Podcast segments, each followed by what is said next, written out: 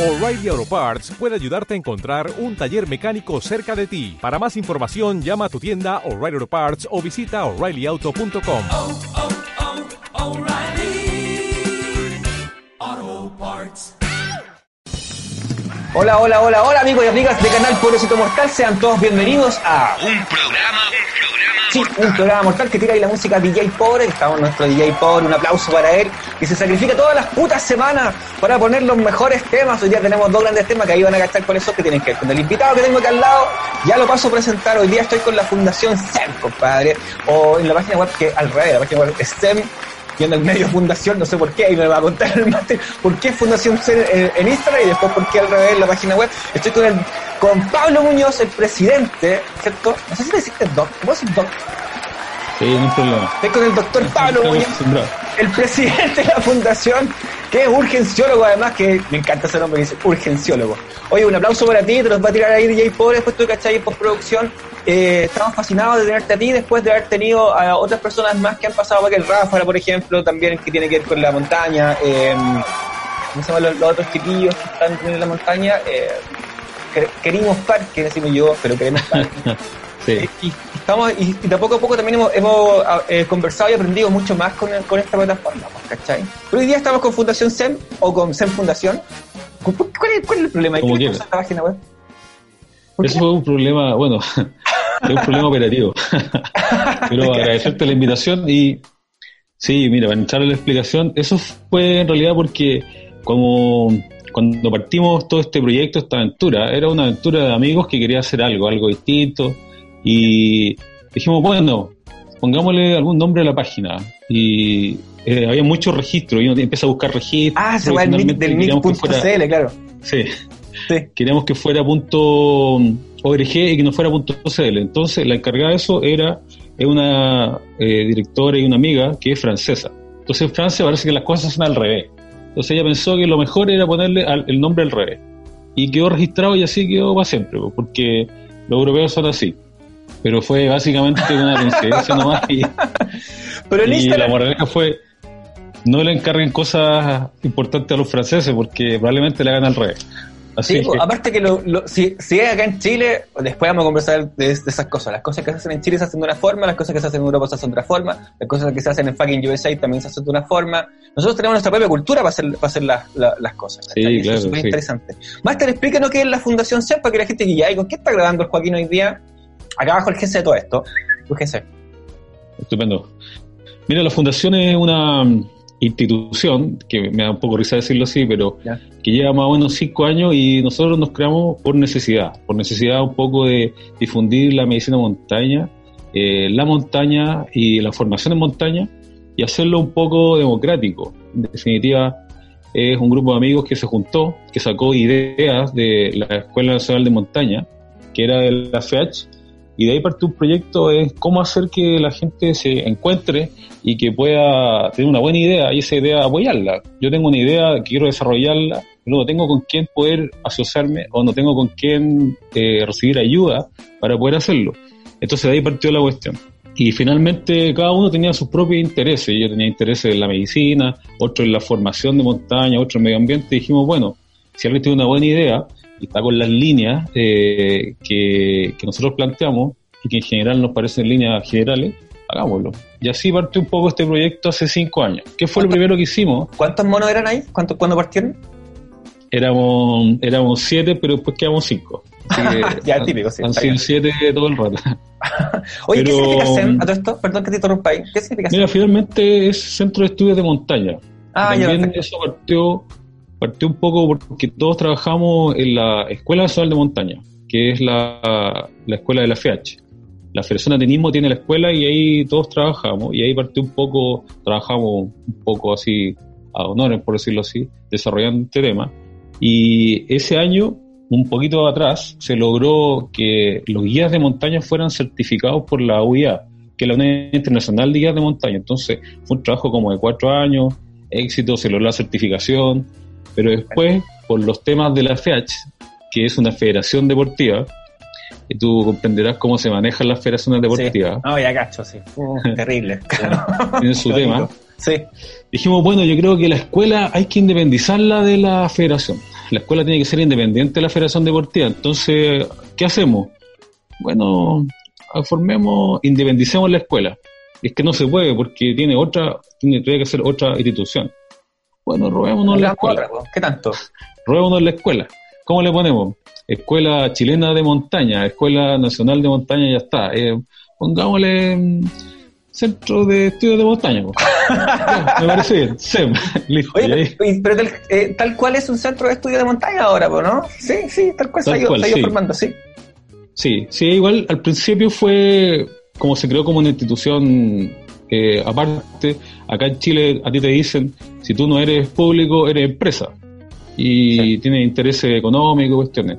Entonces es difícil meter un poco el concepto de que uno puede hacer cosas, entre comillas, privadas y sin fines de lucro y para desarrollo. Y eso nos costó varios años, porque en definitiva éramos otra empresa más que vendía cursos. Pero en realidad nunca fue así y nunca vendimos cursos. Pero eso fue una lucha constante para tratar de cambiar ese paradigma y ese pensamiento que tiene la gente, porque si alguien te viene a ofrecer algo y te dice, oye, esto es para el desarrollo de todo, bueno, pero ¿qué vende?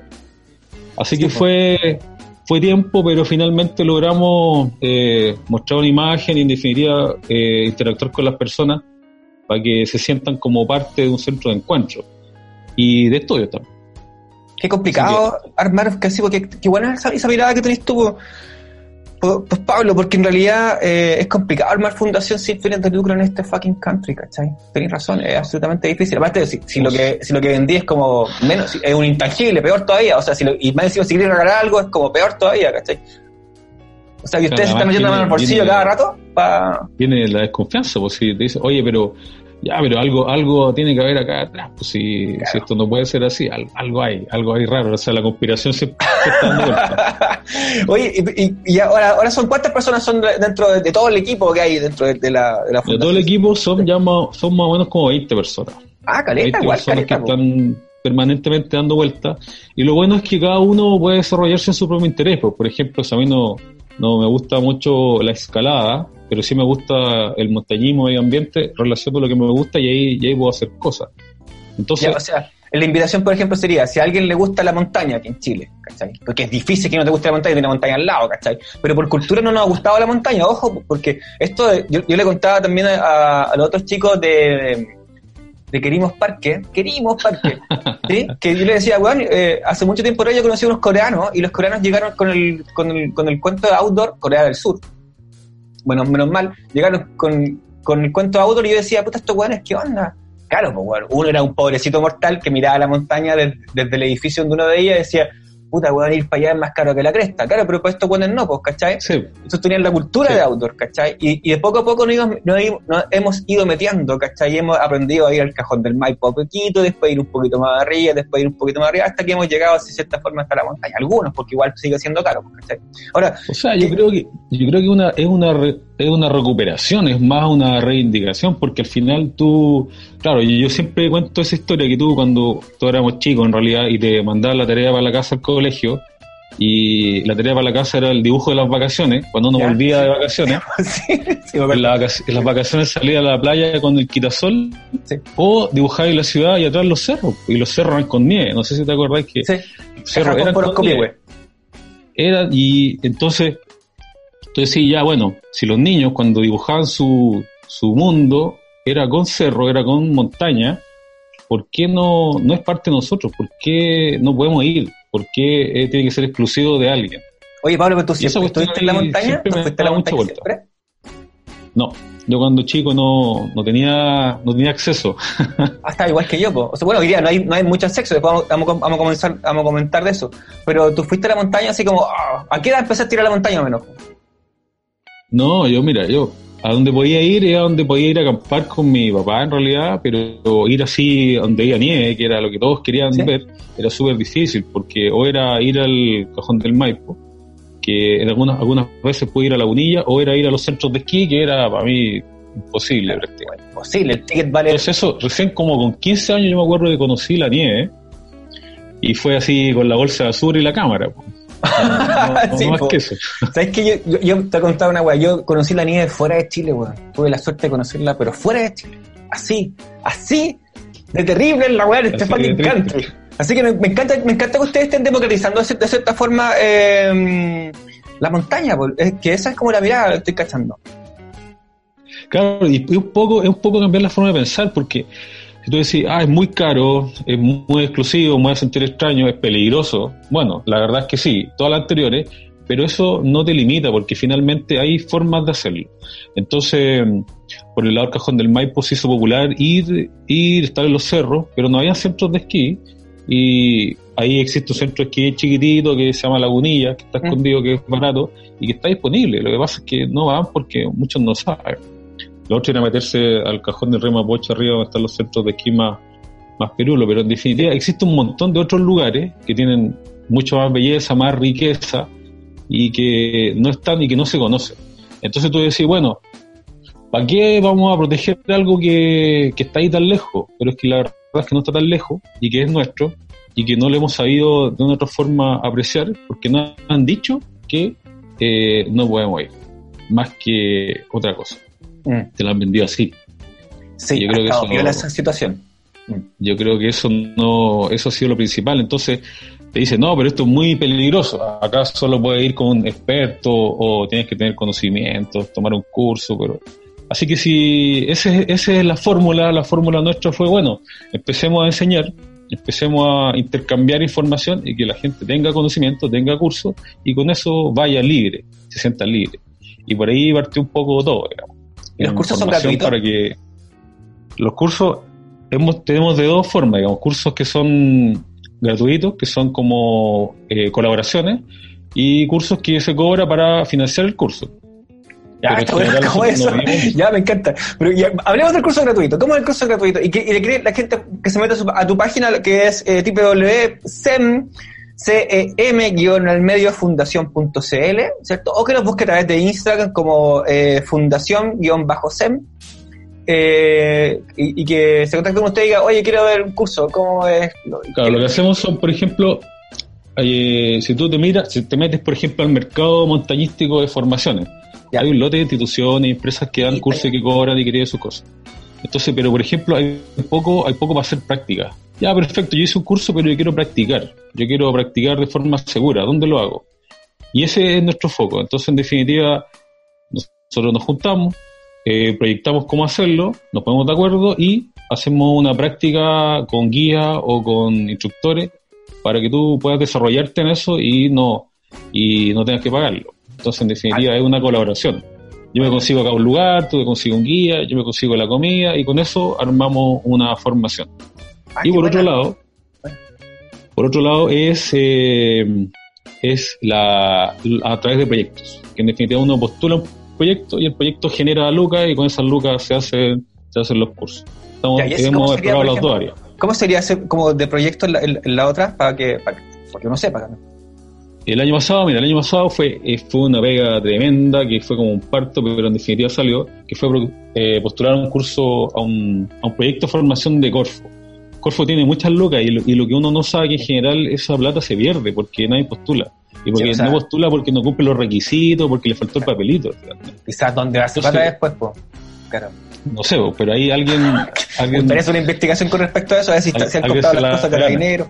Claro. Pero el año pasado, el año pasado en, en Machalí, en los colegios municipales de Machalí, se armó todo un proyecto en que los niños y los profesores tenían formación, se construía un muro de escalada en el colegio, un boulder, y los profes recibían formación y después de esa capacitación se iba a- al parque Río Cipreses que queda hacia arriba de Machalí y los niños tenían una práctica guiada y eso fue todo el año. Ese proyecto en realidad abarcó como casi 6 a 7 colegios y muchos niños.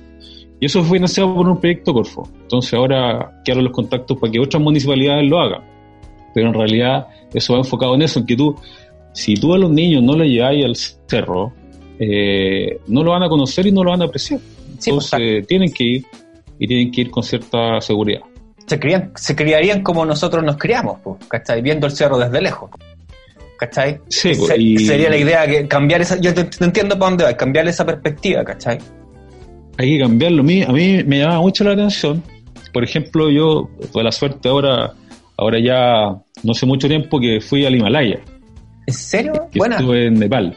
La raja, qué. Entonces, Manso pique. Y me, me llamaba mucho la atención, o sea, un pique son 17.000 kilómetros y llegaron, tú te demoráis dos días, pero era, era uno objetivo ir. Sí. Y ver el Everest, por lo menos ver el Everest en, en primera persona y todo ese cuento. Bueno, hoy día Pero a mí me llamó mucho la Wi-Fi, atención. ¿cachaste esa weá? Pusieron una antena en el Everest. ¿Qué miráis de esa weá, entre comillas? Antes de que me contéis del pique. Oye, tenía wifi en todo el camino, así que nosotros íbamos preocupados. Al final, tú le- te compras wifi y puedes comunicarte con todo el mundo, ni un problema. Oh, y todo el bueno. mundo hablaba inglés y así que no, Bueno. no había ningún problema de comunicación. Es mejor que en Chile, o sea, yo creo que en el Himalaya están mejor comunicados que acá en Puerto Aysén, Coyhaique y otros lugares. Increíble, ¿no? Claro, ese el turismo. Mm. El turismo, pero en Sí, definitiva, que era la gente, si tú te acercas a un guía o entras a un lugar a comer porque te dan, te dan como comida en los, en, la- en en los puestos, en la calle, te sirvieron la sopita, te decía, oye, ustedes tengan cuidado con el mal de altura, porque aquí estamos en el Himalaya, aquí hay mucha altura, así que el mal de altura tiene que tener mucho cuidado. Y todo el mundo te repetía eso. Entonces, para ellos, para su cultura, la enfermedad de altura, la puna, está, está incorporado y ellos lo manejaban perfecto. Te dan recomendaciones, incluso en la carta, si tú te tomabas un café, en la carta decía, quieres un café con leche, quieres un mocachino y te da cuidado con el mal de altura y salían Claro. las recomendaciones. For your consideration, tengan cuidado, claro. Tienen tan incorporado eso en su cultura que lo viven, que ellos viven de altura y montaña. po. Claro, pues, Nosotros sí, el turismo de toda esa mismo Mm. y no lo, lo vemos como ajeno. Tenemos que ir a otro continente a aprenderlo. Entonces, eso me- a mí me parecía, pero no lo voy a creer. Nosotros tenemos, vivimos de esto, o sea, vivimos acá y no lo incorporamos.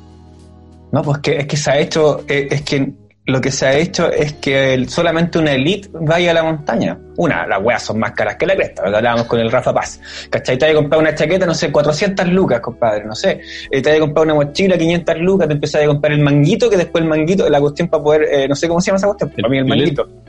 Sí, el, Los del piolet. el bastón, ca- te gastas el bastón, pa, 500 lucas, no sé, por decirte algo, pa, y la weá super y empezás a sumar y tenéis que tener casi lo que te sale una carrera universitaria para poder subirte un cerro, pues, ¿cachai? Entonces, ¿hasta qué punto? Cuando, claro, cuando podía empezar de a poco y quizás empezar, a- empe- empezar a traer las cosas más baratas, podríamos hasta fabricar cosas acá, no sé, pues, ¿cachai? Si tenemos, pues, tenemos, Claro. no, no, seis- 600 kil- ¿cuántos kilómetros hay de montaña ustedes dicen en su página web? Acá nosotros tenemos montaña desde la primera región, desde, partiendo desde la primera región hasta casi terminando terminando Chiloé al final, que ahí se acaba la cordillera de la costa. O sea, si tú lo sumas en general, tenéis casi 4.000 kilómetros. O sea, tendría Entonces, y tú tenías acá, y en Chile, es un dato, hay 32 cerros sobre 6.000 metros. 32. Entonces, tenemos para regalar. Turismo todo el tiempo. no lo consideramos como, como nuestro. Por eso. Mm. Yo creo que una, una también de las motivaciones era que era el equipo, porque tú dijiste, claro, todo súper caro, pero ¿por qué no partimos con equipo usado? Entonces también tenemos un pool de equipo de cuestiones que si alguien necesita, bueno, se presta. Y con Claro. eso ocupa O se hasta arrienda, que- hasta que tiene En el peor de los casos. Sí, pero en general eh, tenemos cosas como para prestar. Entonces, cuando armamos cursos, actividades, prestamos cosas, porque era la otra limitante, el equipo. ¿De dónde saco plata para comprarme tanta cuestión? Entonces, no es tan caro, no es tan difícil, no es tan peligroso, y lo tenemos aquí. Y ese Está es un poco, el, es un poco el mensaje. Claro, o sea, ahora me queda mucho más claro que lo que es Fundación SEM, pues es bacán que esté hablando, hablando con, con el doctor Pablo Muñoz. ¿Qué decir eso? El doctor. El doc. Oye, eh, presidente eh, del- del- de, de todos los monos ahí. Me encanta eso. Sí, sí, sí, pero fue un poco obligado, ¿ah? fue, fue un poco obligado. Pero bien, ya yo llevo como 3, 4 años. El primer año hubo un presidente inicial, pero después por temas de, de temas de trabajo tuvo que salir, así que ahí supe yo un poco obligado y me he quedado últimamente, pues ya los últimos 4 años. Así Bueno, que un saludo a la primera presidenta, porque la primera presidenta fue Villarca Valenzuela, que salió la mujer del año, la mujer del año 2018, si no me equivoco. Ahí me sopla por allá. Ya. De 2017. Estáis con, con la abuela, estáis con la abuela, ¿cierto? Con asistente, sí. Es que sabes que hoy día el despacho está como bueno, sí. ¿Por qué? Porque estamos en cuarentena y sí, mandamos un móvil para allá, para la casa del, doc, para tener esta comunicación y usted sepa lo que es la Fundación SEM. Oye, si te, te gusta la montaña, voy a repetir esto. Si te gusta la montaña, hasta llegado hasta este minuto del programa, invito a conocer la página web que aparece acá abajo del que sé, del doc. Eh, está su Instagram también abajo, las redes sociales también, y hay una seguidilla de personas también que ha ido para atrás, que hemos grabado en- dentro del tema del- de la montaña del auto, o de la naturaleza, de cierta forma. ¿Por qué? Porque en Chile tenemos millones, eh, la otra cuestión está 70, el proyecto, ¿tú te vas a sumar a ese proyecto también de, o estáis, estáis bajo esa línea editorial de sumarte a ese proyecto de 142 mil hectáreas free? Sí, pues sí, pues estamos ahí, queremos parque. Yo tengo pegado ahí el sticker en mi termo, en mi jarro, en todos lados. Así Bueno, que estamos, estamos en ese proyecto. Sí, porque a la larga es, es- es parte de lo mismo. O sea, ¿cómo, ¿cómo es posible que los parques sean privados, que tú no puedas acceder? No puede ser, pues si al final es de la gente. Así que hay que luchar eso. Así que Sí, estamos, pues estamos en la misma línea editorial. Oye, eh, cuando tú haces un curso, porque estaba viendo tu página web y, y te dicen formación guía de montaña. Y esa, ¿cómo, ¿Cómo funciona esa situación? Mira, eso es medio, eso también es, una, es un sueño que estamos tratando de sacar, porque cuando, si tú buscas en Chile guías profesionales de montaña, hay, pero ninguno formado en Chile. ¿Por qué? Porque no hay formación en Chile. ¿Qué pasó hasta como el año 2000, 2010 por ahí? Se logró tener una formación de guía en Chile. O sea, yo quiero ser guía, quiero ser guía profesional, quiero que las instituciones de, internacionales me reconozcan, me tengo que formar afuera. Y eso se logró en Chile, pero eso se- esa formación la entregaba la FH. Y la FH, por distintos motivos, ya dejó de hacerla. Entonces, nosotros buscábamos cómo poder tener guías profesionales acá y formarse acá en Chile. Ya. Y eso también fue un poco el espíritu de la fundación. Entonces, nos asociamos con la Asociación de Guías de Montaña de Chile, la CGM, que es la asociación gremial, y a través de ello, y conjunto con ello, se postuló a ser miembro de la Unión Internacional de Guías de Montaña, la que se llama WIMLA. Entonces la WIMLA es una asociación internacional que agrupa todas las asociaciones de guías de montaña. Pero para ser miembro, para que tú seas miembro de esa institución, tienes que tener formación. Entonces Chile quedó como aspirante, puede haber un, un miembro por país. Serio, con tantos kilómetros de montaña que tenemos aspirantes a, ser, a tener el título de montañista, que es absurdo. ¿cierto? al requisito de que tiene que formar guía. Entonces, ahí entramos en este, esta aventura de dos años más o menos de tener todo el proceso para poder formar guía. Y por último se concretó, teníamos todo listo y a partir la formación en abril, hasta que nos cayó el coronavirus encima, Cayó todo, COVID-19, claro. todo suspendido, Incluso con COVID y ahí no ha llegado. O sea, incluso con estallido social estaban con eso. Oye, y hay mucha diferencia. Esta pregunta tú la debes tirar antes porque me está avisando por la abuela. Aquí eh, me está avisando DJ Pobre que ya viene el tema, estamos juntos en el horario. Y que mm, es tan diferente es formarse en Europa que formarse, que, que formarse acá en Chile. No me respondas, Doc. Cajo tu GC. Antes de irnos al tema, invito a toda la gente que está nuevamente a, seguir a Fundación SEM en el Instagram, que va rápido, ¿cierto? O en la página web, eh, SEM-Fundación. Ahí después veanlo como. Voy a comparar el nick que sea el mismo para que, para que se, direccione. Después pueden hablar conmigo y compadre con respecto a eso. Y sí, vamos a un tema que me dice DJ Pobre. Vamos a hablar justo de Maldito Subaca, de los prisioneros, y volvemos. Aquí estamos en Canal Pobrecito Mortal con Fundación SEM.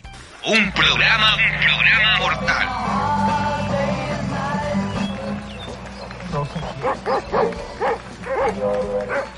a la hora de ser el grupo. Tenemos aquí un disquito simpático para ti, muñeca.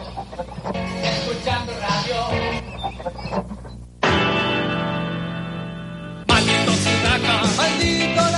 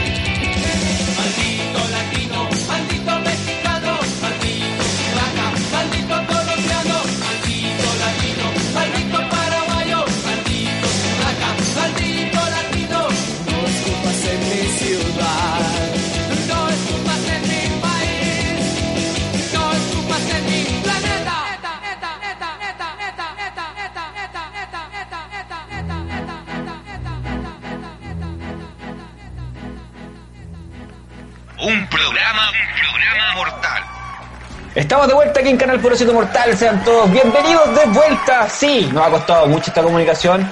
Ustedes no saben porque ustedes no están aquí con nosotros. Pero después cuando escuchen esto, después el Doc se va a acordar. Sí, nos costó harto esta comunicación. Sí. Oiga, eh, estamos con el Doc. Pablo Muñoz es, es el presidente, pero este presidente bueno, no es como el otro. De la Fundación SEM. Eh, en Instagram, Fundación SEM, o en la página web SEM Fundación. Eh, ya hemos conversado harto, ellos están reivindicando de cierta forma la montaña, eh, también hay unos cursos ahí para ser montañista, que no, lo cual nos vamos a empezar ahora. Y eh, le dejamos una pregunta calzada al Doc, que qué tan diferente es ser eh, hacerse un curso afuera de montañista que acá en Santiago de Chile. O sea, sí, hay, hay hartas diferencias. Yo por suerte he tenido alguna, la posibilidad de hacer cosas allá y acá. Y hay diferencias. Pues uno piensa que porque otro país va a obtener mejores cursos, mejor formación, en realidad no es tanto así. Entonces, por ejemplo, si alguien quiere ir a Suiza, no sé si voy a ir a Suiza, y quiere hacer un curso de montaña, va a ser 80% esquí y nieve, porque los suizos viven en la nieve, pues, viven en la nieve, tienen centro de esquí al lado, y todo el mundo sabe esquiar. De hecho, prácticamente caminan y esquían.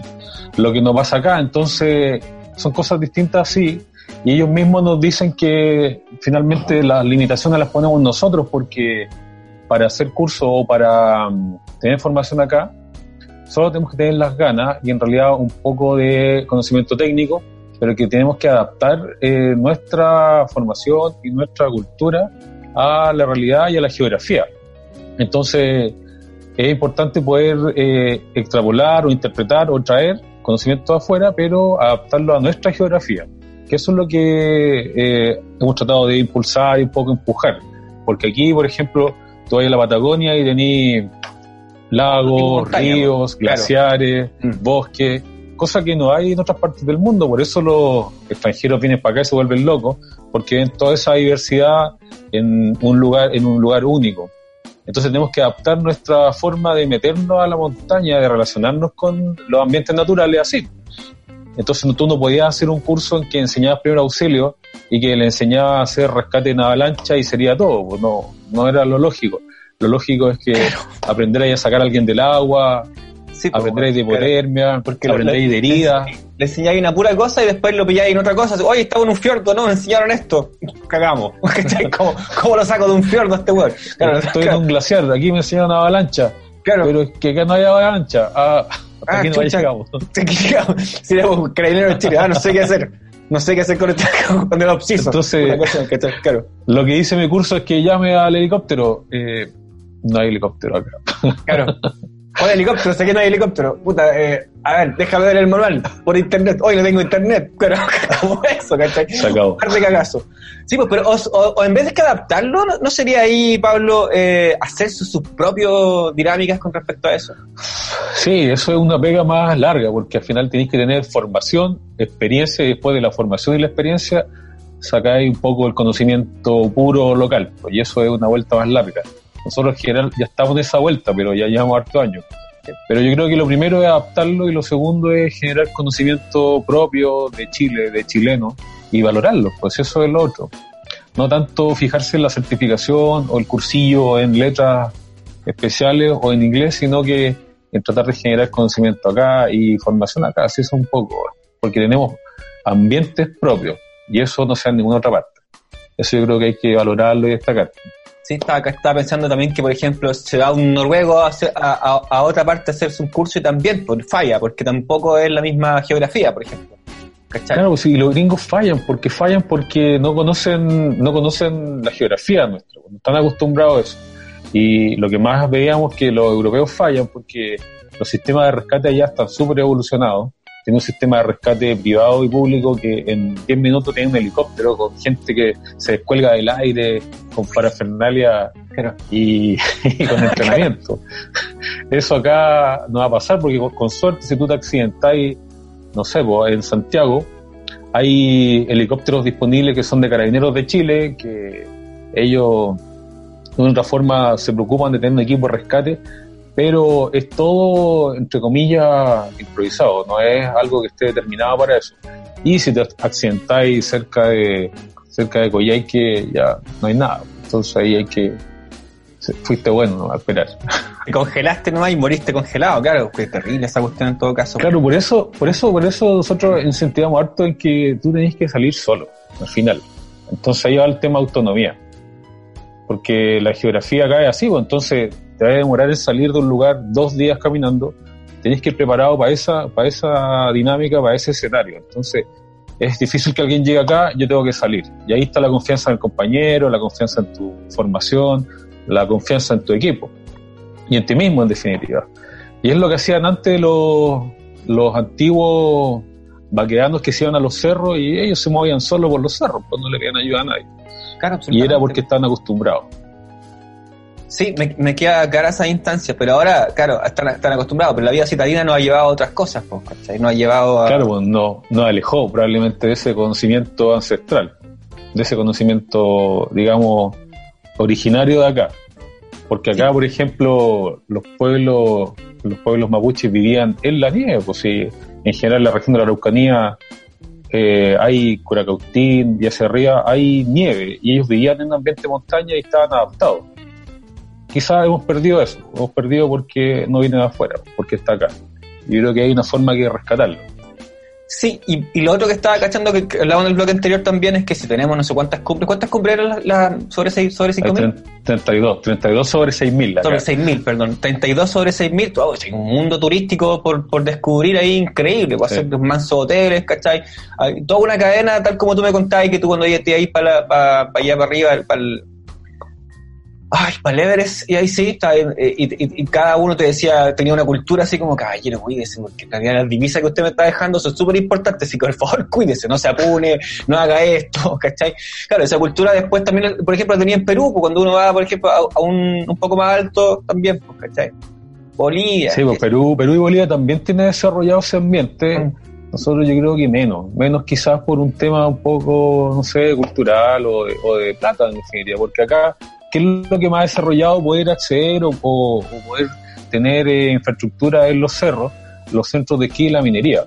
No quería tocarlo, pero en definitiva todo se empuja para la minería y finalmente, porque deja lucas, deja trabajo, pero finalmente el daño que genera, todos lo hemos visto y todos lo hemos escuchado, así que hay que, hay que ver eso también. Así Sí. que te deja, pero te quita. Sí, es que lo, lo otro es como tú me decías, ¿por largo plazo o a corto plazo? Tú mismo tú me decías, por Sí. a corto plazo, compadre, voy a hacer estos cursos porque después saco el otro a largo plazo. Y estos monos están puta, necesitamos lucas ya a corto plazo, o sea, destruyamos esa montaña, estoy ahí con esa cuestión. Está ahí harto cobre, hay harto. Glaciar, total. Claro, estoy ni ahí con el agua dulce. Entonces esa weá la compramos, compadre. La compramos en botellita. ¿cachai? No sé, ¿cachai? Estupideces que pueden, que yo pienso que deben pensar como de esa forma porque no están pensando como en un Chile a 20, 25 años, 30 años más, 50 años más, pues, ¿cachai? Que también es otra forma de, de- ver lo que nosotros tenemos. pues.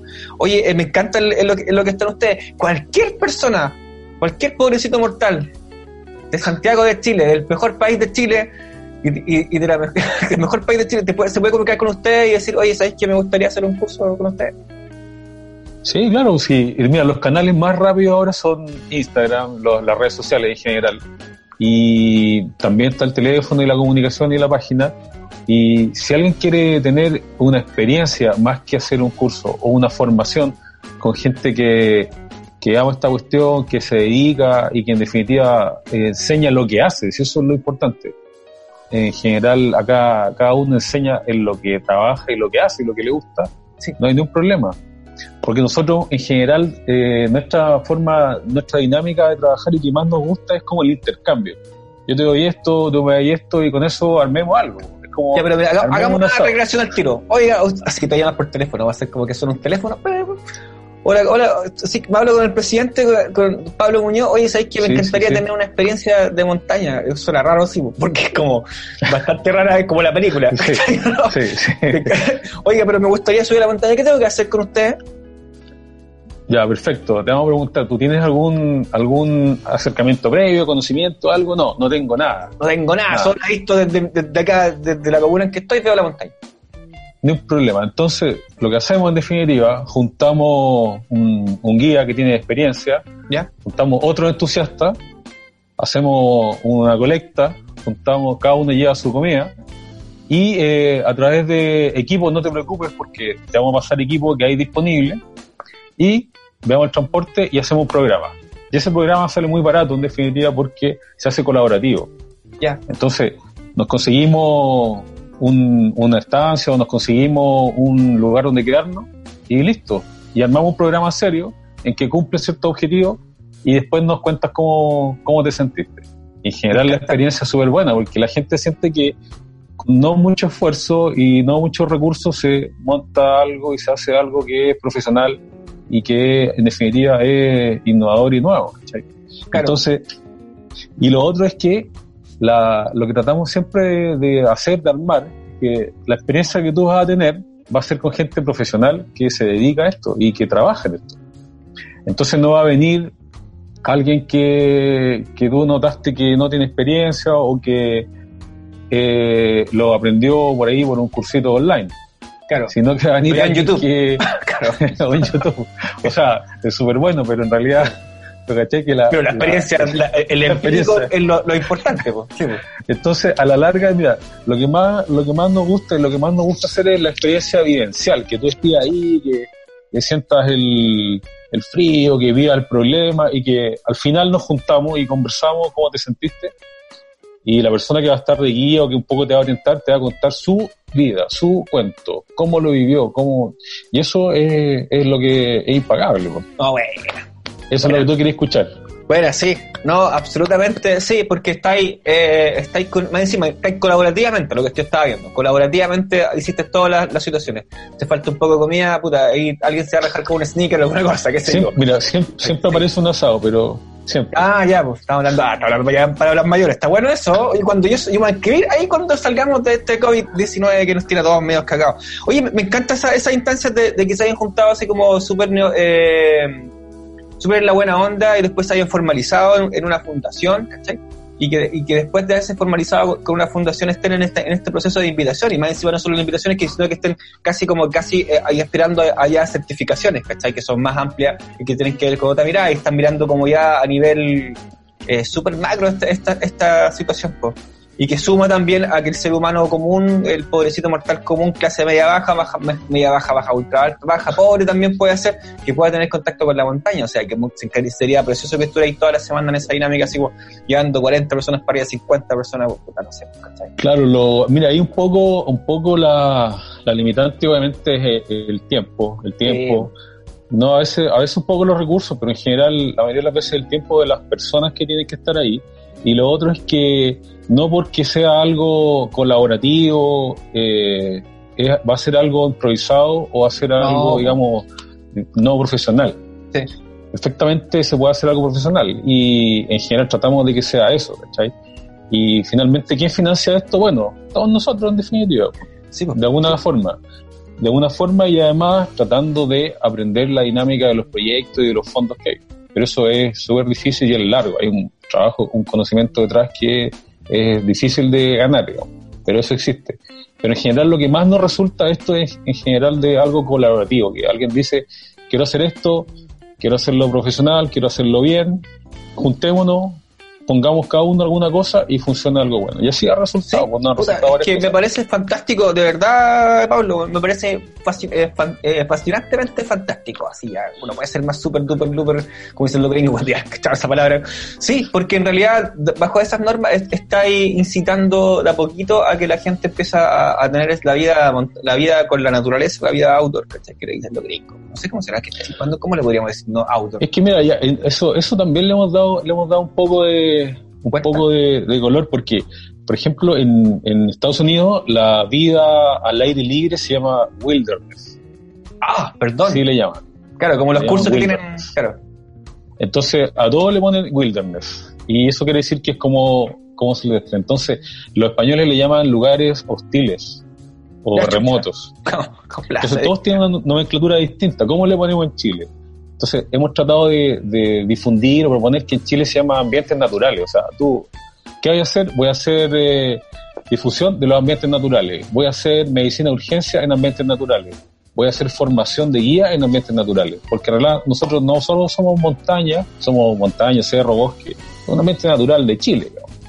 Entonces, y decir wilderness encuentro que es un poco es un poco la tónica gringa.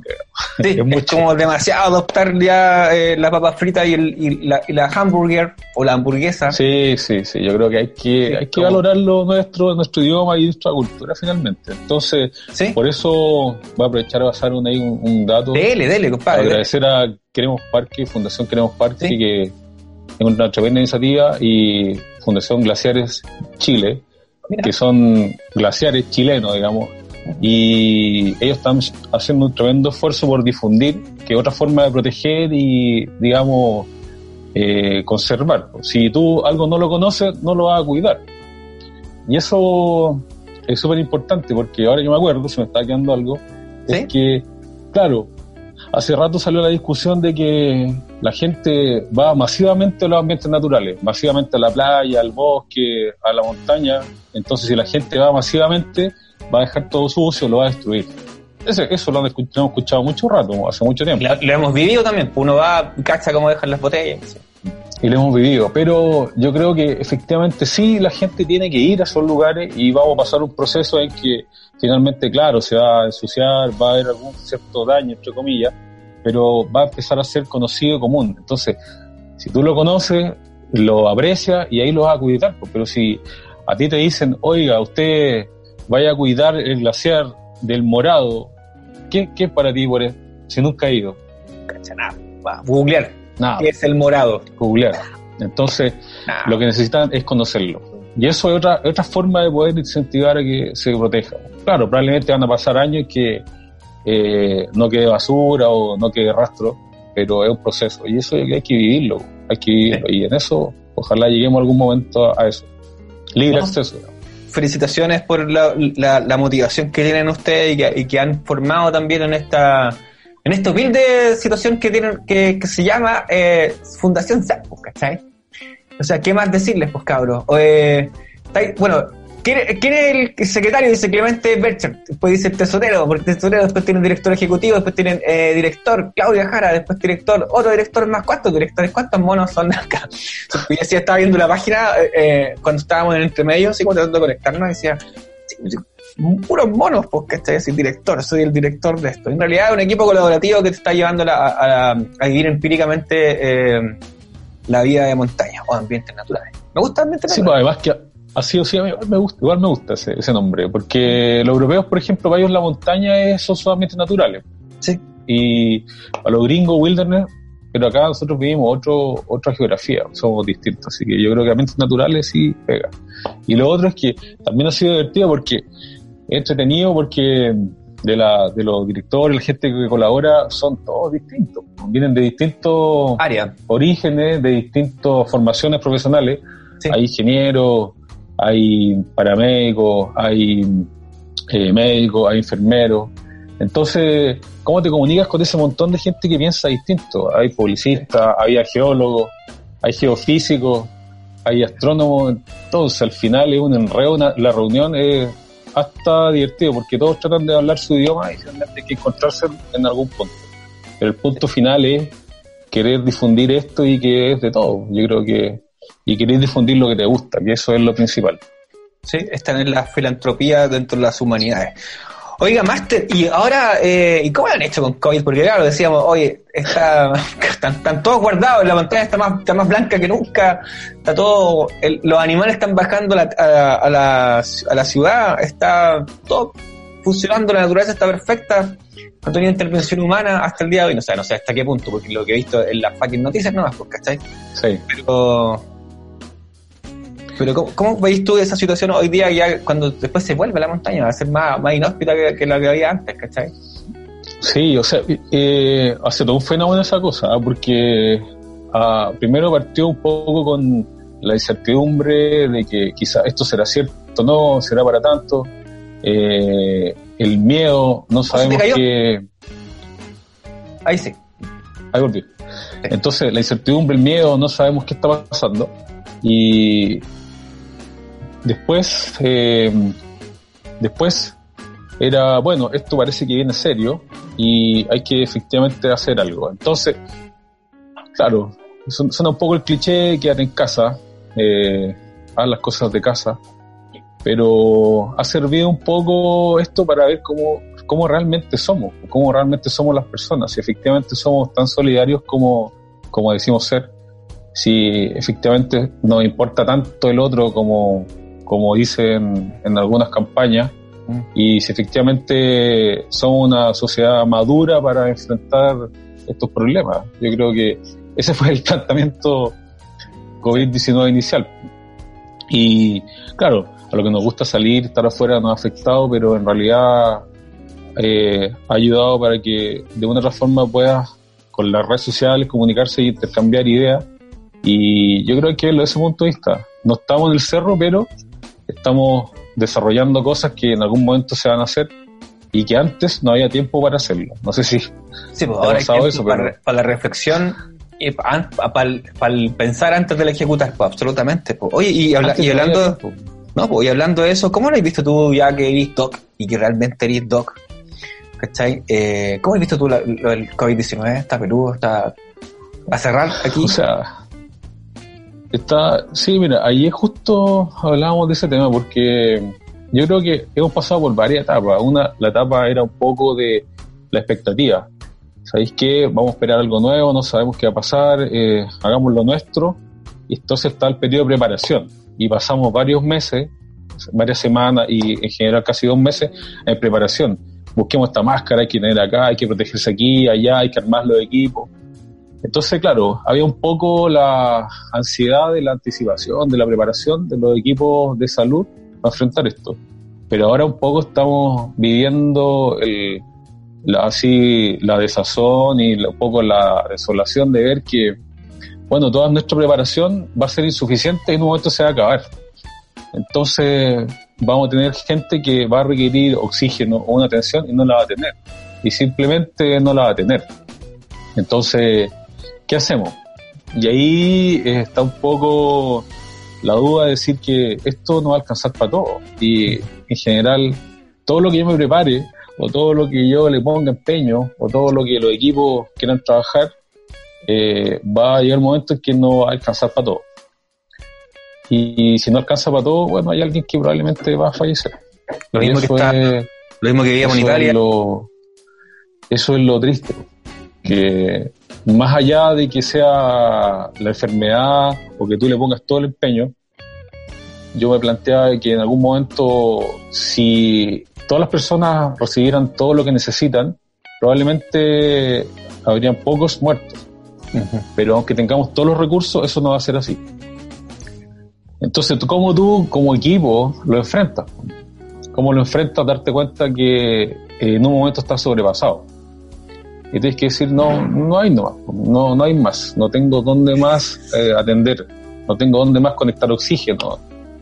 Eso es lo que pasa en Italia y en general en Chile nosotros en la urgencia vivimos en un constante colapso. Entonces, estamos un poco acostumbrados al, al- a, esa, a ese escenario, Mm. pero eh, los italianos no estaban muy acostumbrados. Nosotros estamos acostumbrados y probablemente nos va a ser un poquito más fácil afrontar esta situación, Pero no menos. pero no es menor. Entonces, ¿cómo te le dices tú a alguien que no hay, no hay nomás? que no no hay alcanzó, oxígeno, claro. no alcanzó. Y, y no hay nomás. ¿Están saturados allá, Pablo, donde tú estás? No, no digamos Y- dónde estás, pero tú estás, estás saturado. y ya estamos saturado? llegando, sí. Ya estamos saturados, o sea, ya no tenemos dónde atender gente. Y, y hay que empezar a hacer maniobras para Malabares. para arreglársela. Sí. Entonces dejáis gente afuera, dejáis gente en la ambulancia, dejáis gente esperando, y a la larga eh, ese, ese, eso sentirte sobrepasado, eh, que no depende mucho de uno, no depende mucho de nada en definitiva, eh, te, te agobia y finalmente te hace... Te va a pasar la cuenta. Tarde o temprano te va a pasar la cuenta, si no la ahora, te va a pasar la cuenta en media, en un mes más, seis meses más. Todo ese cuento, coño. No, y además, además tú estás con el, el temor intrínseco a enfermarme, porque, a enfermarte, porque, o sea, uno le pide exámenes, le pide imágenes y dice, oye, este, esta radiografía está horrible, este escáner está horrible. Chuta, si me enfermo yo quizás me voy a poner así. No sé. Entonces, hay que lidiar con eso, y eso es lo que te decíamos al principio, al principio, que era, bueno, eh, tenemos temor, sí, tenemos un poco de agotamiento, sí, pero finalmente esto es lo que hacemos y hay que hacerlo, ¿no? Hay que hacerlo. Sí. Pero hasta qué punto, no, no sé, no sé qué va a pasar. Espero que esto baje y eso un poco va en la gente que tome en serio la cuarentena, el aislamiento, porque el mensaje es que no te enfermes, que no te contagies, no que haya más ventiladores mecánicos, porque eso tampoco no te va a asegurar nada. Entonces, el mensaje es, por favor, no te enfermes, no te contagies, porque eso es lo mejor que puede pasar. Claro, haz lo posible para evitar el contagio. Eso. Porque Sí. en realidad todos se van a terminar contagiando. Contágiate, no sé, seis meses más, por último, ¿cachai? En Por 15 último, más. pero no ahora. Claro, pero no ahora, en lo, en- en lo que tú, en la medida de la posible, porque hay gente que en realidad todavía tiene que salir a trabajar y todavía está haciendo esas cosas, ¿cachai? Y está, puta, Sí. compadre, nos tocó, nos tocó pesado. Pero nos, ¿Ah? pero nos tocó difícil, pero mira, en general la, la gente de salud y los servicios de urgencia siempre han estado colapsados, ¿no? No es algo nuevo. Sí. Siempre está ahí al borde, campaña de invierno, eh, Sí. siempre hay gente hospitalizada en sillitas. Sí, entonces, los niñitos tomando oxígeno, están para cagar, los abuelos bien, que se, esta cuestión se ve todos los fucking años, pero ahora se viene esta, esta cuestión que en realidad, para mí la, la- Claro. para mí la diferencia es que eh, no sabéis cómo te pega, es como, ¿cachabas? No sabéis si te pega a ti 27 años, 37, 47, 50 y tanto, no sabéis cómo, cómo el orden, lo que he visto, que cómo te pega, y entonces no sabéis cómo reacciona contigo, es como de cierta forma, esa es la instancia. Claro, no, y antes, por ejemplo, tú estabas en, la- en el invierno, en campaña de invierno, veías gente enferma, pero nunca estabas con la. Yo, por lo menos, no, se, no, se me, no tenía esa, esa sensación de que esto me iba a enfermar a mí o a mi Claro. amigo en, en poco tiempo. Uno le daba nomás y hay tu turno y, y le hay empeño, metíais color, ponía todo lo que tenía ahí, pero no estaba esa idea de que uno se puede enfermar. O sea, sí, ya me puede enfermar, pero bueno, me va a pasar Claro. un rato. Que una gripe o el qué sé yo, lo peor Claro. que podía pasarte. Claro, pero ahora, claro, estáis ahí encima, estáis con gente dando lo mejor, pero te podéis enfermar y te podéis morir. O se puede morir tu amigo, tu compañero, entonces, o tu familiar, y eso es lo que un poco ha causado problemas en, en las personas. Tenemos hartas personal de salud que está con licencia, digamos, psicológica o psiquiátrica por eso, porque el estrés estar expuesto ha sido, ha sido duro, ha sido fuerte, ha sido, y en general es algo que no estáis muy preparados para manejarlo. Oye, no puedo evitar de, de preguntarte cuánta gente te está llegando por día por COVID-19. Eh, mira, nosotros antes en la urgencia, eh, bueno, yo trabajo en el hospital de la Universidad de Chile, lo voy a decir nomás. En la urgencia estábamos recibiendo más o menos 120 personas al día. Eso es, esa era una consulta diaria, digamos. Ya, Ahora están, estamos recibiendo más o menos el doble consulta al día. 40, 250 personas por día. Y, y la, yo diría que el 80% son personas con síntomas respiratorios. Entonces al final todo que llega tiene síntomas respiratorios, todo que llega es de riesgo para nosotros. Y estamos tratando de aprender a vivir con eso. Entonces yo alguien iba, atendía a alguien, me lavaba las manos, por supuesto, iba y lo atendía. Ahora, no se ven pacientes sin máscara, sin escudo facial, sin guantes, sin delantal. Entonces yo me preguntaba cuánto tiempo vamos a estar así, porque esto no va a pasar, no va a pasar en un par de meses. Entonces, probablemente de aquí para adelante la atención de pacientes sea así. Quizá Va a ser el Delta. cuánto tiempo más. Claro, o sea, ese va a ser lo, lo normal, va a ser entre 300 pacientes por día, claro. Porque, Y enmascarado entero, con máscara, con guantes, con delantal, con... claro, y la cantidad de insumos que tenés, la cantidad de concha de tu Sí. madre, weón. Puta la weá. Teletón, puta la weá. Hay que hacer algo, ¿cachai? ¿Pero dónde vamos a sacar Sí. plata para todo eso? Puta la weá, maestro. Puta, no, no hay. puta, no quiero meterme más, más en eso porque creo que es un programa aparte. Hoy día partimos hablando de la naturaleza, Sí. terminamos en COVID-19, que de cierta forma también tiene que ver con las instancias de cuidar la naturaleza. ¿eh? Si no te cuidas a ti mismo, ¿quién va a cuidar después de todo esto antes que se lo lleven las mineras? Ah, ah. ¿Quién va a estar ahí poniéndose en cadena con los árboles? Ah, ah. ¿Qué se va a encadenar? Sí. Nosotros, pues, ¿cachai? Oiga, Máster, eh, El agua. canal, ¿Quién va a cuidar el agua? ¿Quién va a cuidar el agua? Eso, ¿quién va a cuidar el agua dulce que está ahí arriba, que se la están llevando por otro lado? ¿Qué se- ¿Quién va a cuidar? Uy, hay un montón de cosas que cuidar, porque está así que cuídate para que después cuidamos el resto. Yo te voy a decir, maestro, que un placer grabar contigo, eh, Pablo, y lo otro, eh, este canal, para lo que necesite, compadre. Lo que necesite, sea la naturaleza, sé lo que quiera, compadre. Siempre que sea un disparate. Hay cosas que son medio raras. Pero su canal, usted ya tiene línea directa. Después te voy a mandar mi teléfono real para que lo siga por línea directa de verdad. Y eso, maestro. ¿Algo que quiera decir para cierre el programa antes que nos vayamos a la última canción? Sí, bueno, gracias invitar por la invitación. Gracias por tener esta instancia que necesitamos instancias frescas, autónomas y sin eh, intereses financieros que estén siempre detrás sobre lo que nos- la información que nos llega. Necesitamos de una forma tener comunicación libre y tener comunicación sin intereses, al menos económicos, porque todo, todo ahora te colocan un interés económico por algún lado y en general no hace más menos libre. Entonces, te agradezco la iniciativa, te agradezco un canal así que trate de ver el mundo sin esas ama- amarras que son el vil dinero. Que bueno, es importante, pero a veces nos limita demasiado.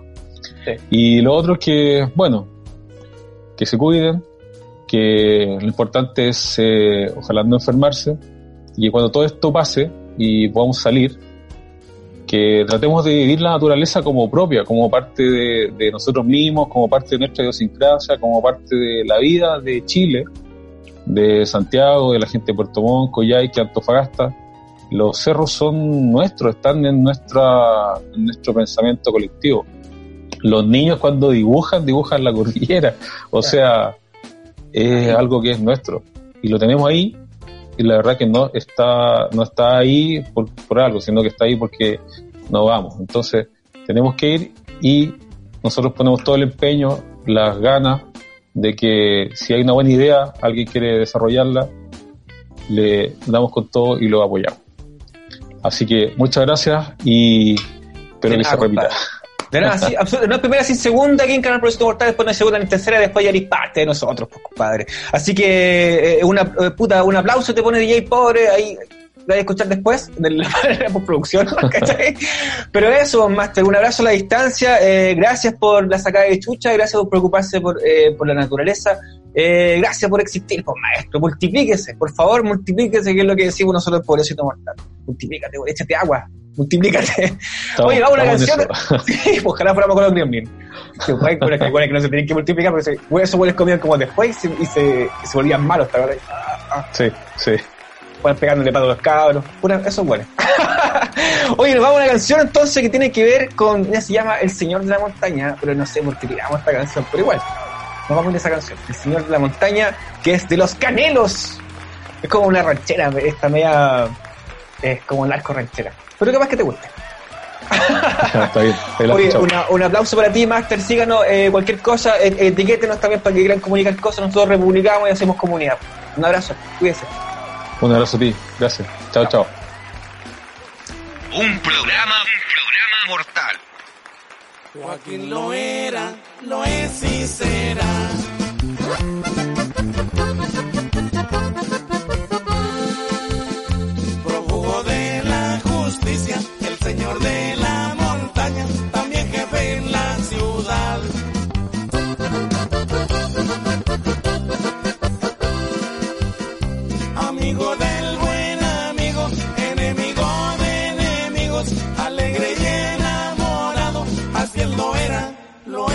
Es